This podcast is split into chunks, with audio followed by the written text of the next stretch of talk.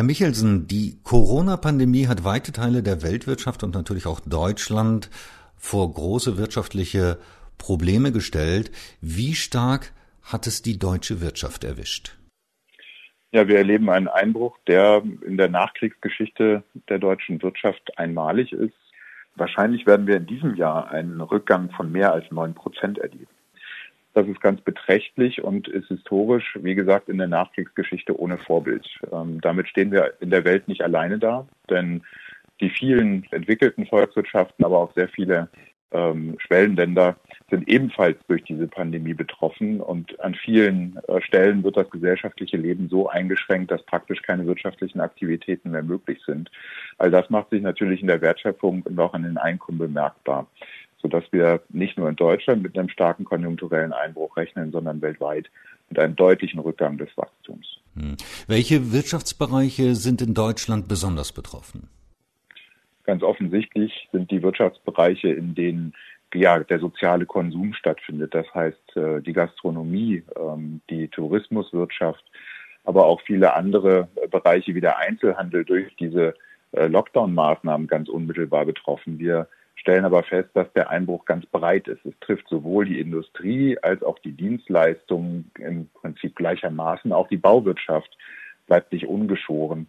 Insofern ist es ein Einbruch, der zunächst ganz am Anfang durch diese Einschränkungen des gesellschaftlichen Lebens auf einige Bereiche konzentriert war, der jetzt aber ausstrahlt in ganz viele äh, Bereiche und das hängt eben auch damit zusammen, dass äh, ja beispielsweise die Kinderbetreuung nicht organisiert ist und dann für das viele Menschen einfach nicht an ihren Arbeitsplatz kommen, äh, weil sie Betreuungsaufgaben zu Hause wahrnehmen müssen. Hm.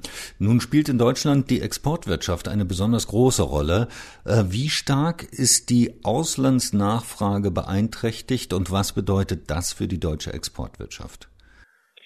Die deutsche Exportwirtschaft ist spezialisiert auf die Produktion oder den Export äh, von Maschinen und Anlagen, aber auch eben Kraftfahrzeugen. Und das ist der Bereich, der global am schärfsten von dieser Rezession betroffen ist. Denn Unternehmen werden sich sehr zurückhalten mit Investitionen, wenn sie überhaupt nicht wissen, wie ihr Geschäftsmodell in den kommenden Monaten aussieht.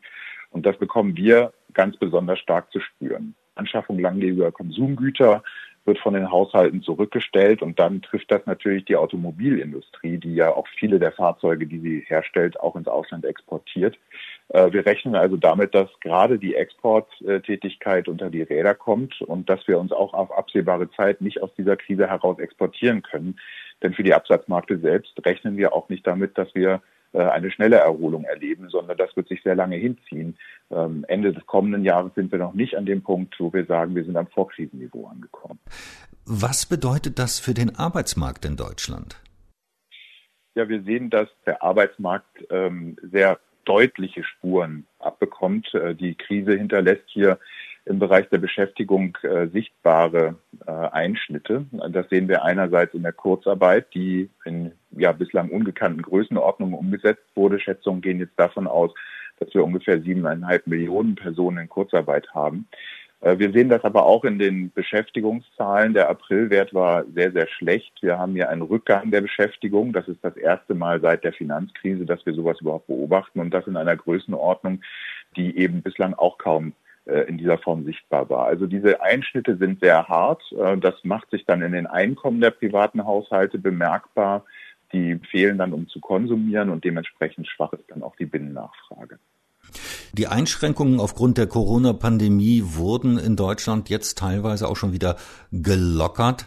Das heißt, die Geschäfte können teilweise auch schon wieder anlaufen. Wann ist mit einer wirtschaftlichen Erholung in Deutschland zu rechnen?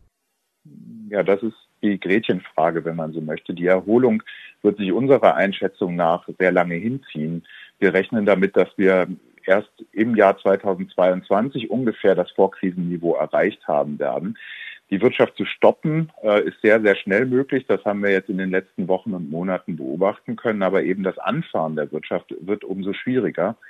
Das hängt einerseits damit zusammen, dass Lieferketten unterbrochen sind, dass äh, dann entsprechend die Produktion nicht so ja, friktionsfrei wieder anfahren kann. Andererseits hängt das eben auch damit zusammen, dass die Einkommen sehr schwach sind. Äh, Unternehmen machen gerade große Verluste.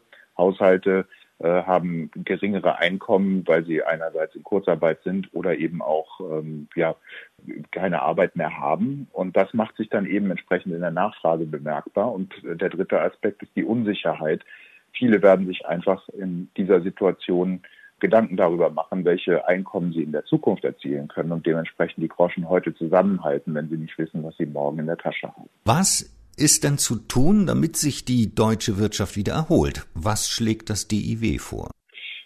In den vergangenen Wochen wurde sehr intensiv über Konjunkturprogramme diskutiert und die Frage gestellt, ob diese sinnvoll sind. Wir sind der Auffassung, dass äh, ein Konjunkturprogramm wichtig ist, ein deutsches Konjunkturprogramm eben aber auch ein europäischer Impuls der eben einen Weg aus der Krise zeigt. Wir brauchen jetzt für Unternehmen und Haushalte verlässliche Rahmenbedingungen und das Signal, dass man eben wieder diesem Standort hier in Deutschland, eben aber auch dem europäischen Standort trauen kann. Und hierfür braucht es dann einen Impuls, der die Nachfrage anregt, ähm, der aber gleichzeitig auch ja, zukünftige Probleme adressiert. Wir reden ja schon seit längerer Zeit über die Dekarbonisierung, Digitalisierung, die Fragen im Bereich der Bildung, die adressiert werden müssen. Und jetzt wäre die Gelegenheit im Grunde genommen, diese Maßnahmen oder diese offensichtlichen Schwächen auch in Deutschland zu adressieren und mit einem großen Konjunkturprogramm äh, an der Lösung dieser Probleme zu arbeiten. Ähm, hier wird bereits in der Bundesregierung diskutiert. Wir sind jetzt mit einem eigenen Vorschlag dabei und sagen, wir brauchen vor allen Dingen Investitionstätigkeit, weil die uns zu einem höheren Wachstumspfad führt. Äh, und das zahlt sich dann langfristig aus, im Gegensatz zu ja einfach nur Konsumgutscheinen oder Überweisungen an Haushalte, damit sie ihre Konsumausgaben ausweiten. Investitionen haben eben den Vorteil, dass sie langfristig die wirtschaftliche Aktivität in Deutschland rentabler machen.